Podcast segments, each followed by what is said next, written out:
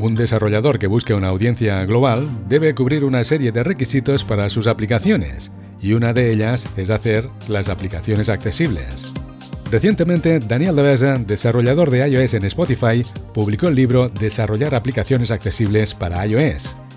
El jueves 23 de abril celebramos en Cataluña la Diada de San Jordi, el tradicional intercambio de rosas y libros entre parejas, aunque este año es completamente atípico con el confinamiento en casa a causa de la emergencia sanitaria del COVID-19.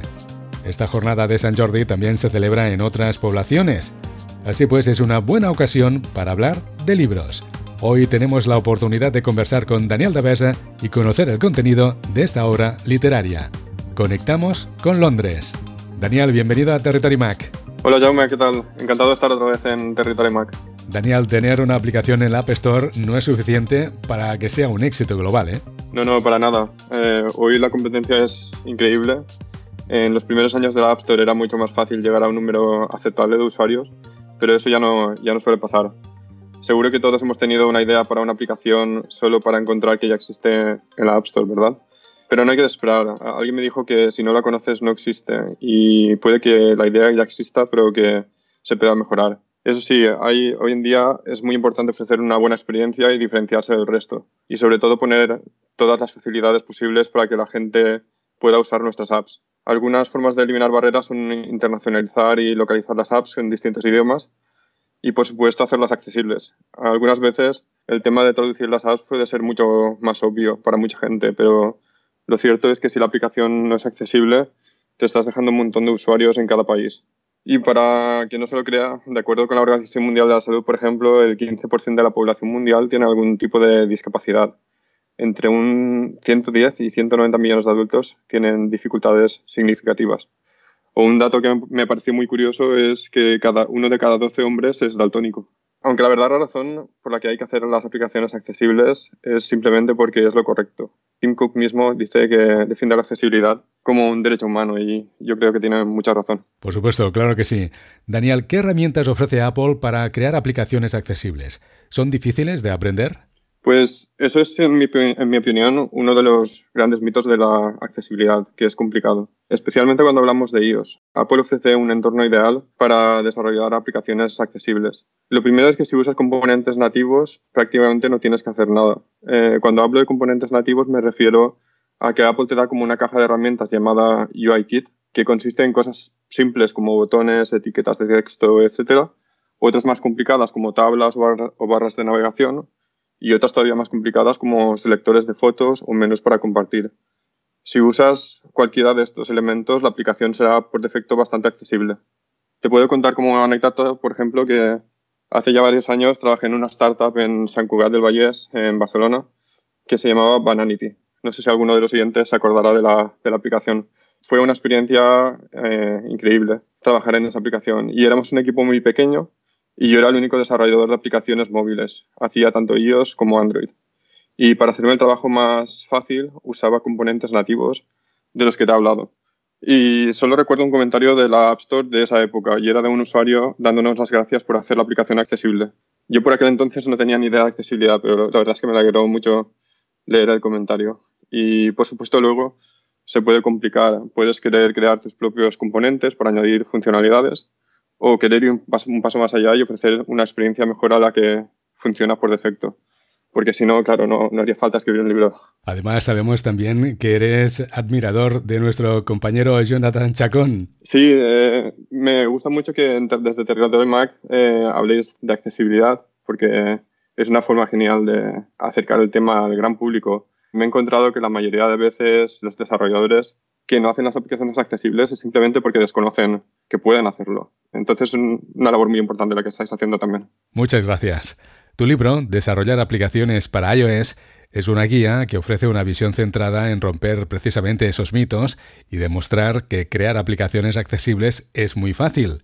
¿Qué aprenderán los lectores? ¿Cuáles son los temas principales que tratas en el libro? Sí, eh, quería que fuera una guía concisa, eh, directa al grano y que se pudiera implementar directamente en el día a día de los programadores de aplicaciones de iOS. Eh, no quería hacer un libro demasiado largo para que el tema no intimide más de lo que ya lo hace a, muchos desarrolladores. Así que en el libro empiezo desde cero explicando que, qué es la accesibilidad y por qué es importante hacer las aplicaciones accesibles. Hablo de que la clave es que no todos los usuarios son, son como tú, ni usan las aplicaciones del mismo modo.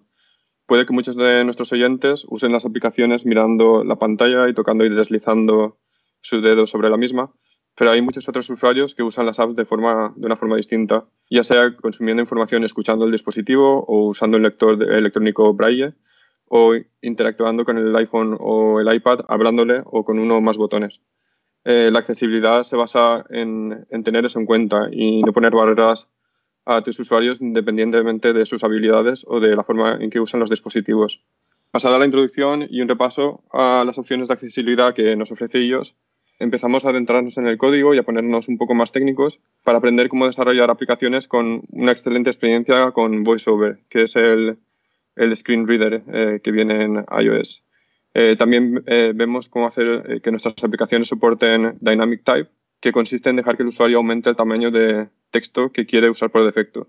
Y luego cubrimos un montón de otros aspectos relacionados con buenas prácticas de accesibilidad, como usar colores con un ratio de contraste adecuado para que la aplicación sea legible, o recordar que las áreas con las que se puede interactuar deben ser lo suficientemente grandes o que el uso de colores únicamente para simbolizar algo no es buena idea porque usuarios eh, daltónicos, por ejemplo, pueden no percibirlo correctamente. Y al final del libro hablo de una de las partes para mí más importantes, que es testear la aplicación. Primero porque es la forma en la que puedes eh, experimentar la experiencia que estás ofreciendo, eh, encontrar posibles problemas en, la aplicación y también porque es lo que te permite comprobar que cambios surten efecto y que has conseguido lo que te proponías como curiosidad me gusta eh, preguntar a los desarrolladores si son capaces de usar sus propias aplicaciones con los ojos cerrados. Pues bien, eh, con VoiceOver te permite usar el iPhone con la pantalla apagada y para mí es el mejor test para empatizar con, con, tus usuarios. Claro que sí. Daniel, el lector también descubrirá cómo crear aplicaciones accesibles con ejemplos del mundo real. Sí, exacto. Eh, por lo que estamos comentando de hacer la accesibilidad accesible y, y no intimidante, me enfoqué en que la mayor parte del libro esté basado en ejemplos de situaciones que me he encontrado en el pasado y que creo que muchos desarrolladores se pueden encontrar en, sus propios proyectos. Y como a veces es más difícil explicarlo que mostrarlo, hay disponible un repositorio en GitHub con un proyecto de una aplicación con ejemplos de accesibilidad, eh, muchos de los que salen en el libro y algún otro. Y el repositorio es libre y está abierto a todo el mundo gratuitamente. Daniel, ¿a quién va dirigido este libro? Pues la parte central del libro es, la verdad es que es muy técnica y está escrita totalmente para desarrolladores de iOS. El código eh, de ejemplo está en Swift, por cierto, pero como hemos visto antes, los dos primeros capítulos están dirigidos a cualquier persona realmente que esté involucrada en el desarrollo de un proyecto iOS o aplicaciones en general, desde diseñadores a product managers. Y lo mismo diría de los dos últimos capítulos. Eh, creo que todo el mundo debería saber testear sus aplicaciones para comprobar su correcto funcionamiento y desde luego recomiendo usar tu aplicación con los ojos cerrados. También hablo al final del libro de cómo hacer que la accesibilidad se convierta en parte del ciclo de desarrollo del equipo en vez de en algo que se piensa después y comparto también algunos recursos que creo que son de gran utilidad para todo el mundo. Nuestros oyentes interesados en conocer cómo desarrollar aplicaciones accesibles para iOS, ¿cómo pueden hacerse con el libro? Pues la, editorial es Apress y se puede encontrar en muchas de las tiendas de, libros online, desde la propia Apress o en Amazon también. El precio del libro en formato físico eh, es de unos 29 euros, pero ahora mismo se puede encontrar en Amazon por unos 23 y también está disponible en formato electrónico. En Amazon el formato Kindle está a unos 19,50. Por último, Daniel, ¿cómo estás llevando el confinamiento? Mm, pues yo soy de los afortunados que podemos trabajar desde casa y la verdad es que estoy bastante ocupado y se me pasa el tiempo bastante rápido. Por otro lado, las medidas de Reino Unido no son tan fuertes como en España, lo cual lo hace más llevable. Y el resto del tiempo, como todo el mundo, veo muchas series, muchas películas y estoy cocinando mucho más que de costumbre. Pero creo que vale la pena recomendar a la gente que, que puedan usar su tiempo en aprender nuevas cosas, por ejemplo.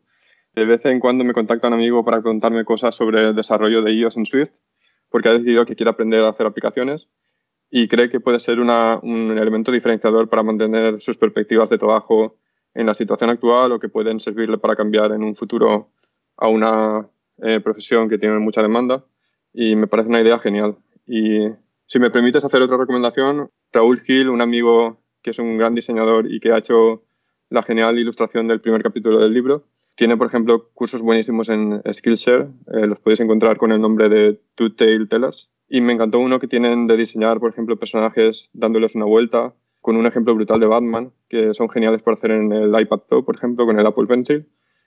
Pero el curso que creo que les puede gustar mucho a los oyentes es uno de creación de fondos de pantalla dinámicos para macOS, de esos que cambian durante, a lo largo del día. Y para hacerlo más fácil, he hecho una mano desarrollando una aplicación de macOS eh, para la generación de fondos de pantalla que llamamos BestPlay y que está incluida como parte del curso. Y además, ahora que se me ocurre también, hay un montón de plataformas ofreciendo su contenido eh, de forma gratuita, como Pluralsight. Pluralsight está ofreciendo el contenido gratuitamente en, en, abril, durante el mes de abril, me parece.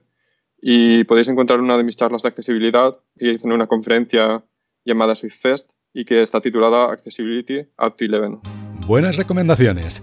Daniel, gracias por explicarnos que no es difícil programar aplicaciones accesibles y por presentarnos tu libro Desarrollar aplicaciones accesibles para iOS. Muchas gracias, Jama. Ha sido un placer volver a estar en Territory Mac. Mando un saludo a todos los oyentes y animo a los que quieran aprender un poco más sobre cómo crear aplicaciones accesibles a que se hagan con el libro.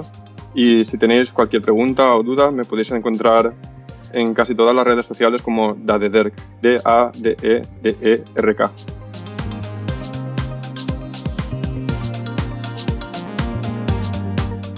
Territory Mac